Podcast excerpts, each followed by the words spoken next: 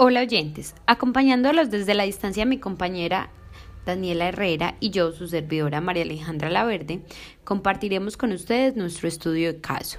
Este tenía como enfoque principal hablar sobre el desplazamiento de fauna y flora nativa por especies foráneas para la agricultura.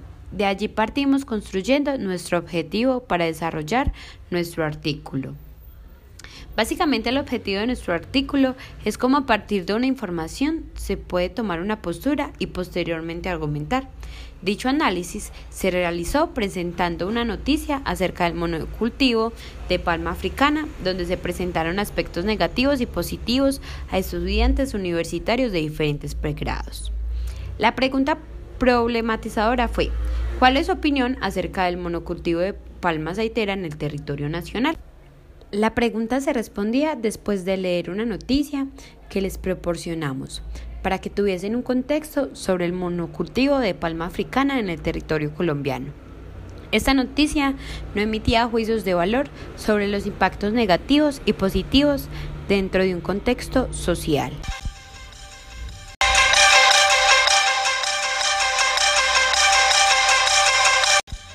Último minuto.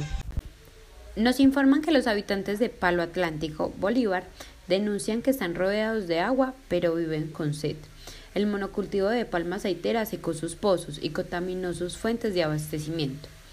En Palo Atlántico nunca hubo un acueducto de agua potable. Sin embargo, ese nunca fue el problema, pues la gente recogía el líquido de pozos y de los embalses circundantes. Para más información, leer el artículo de María Alejandra Laverde y Daniela Herrera. Muchas gracias.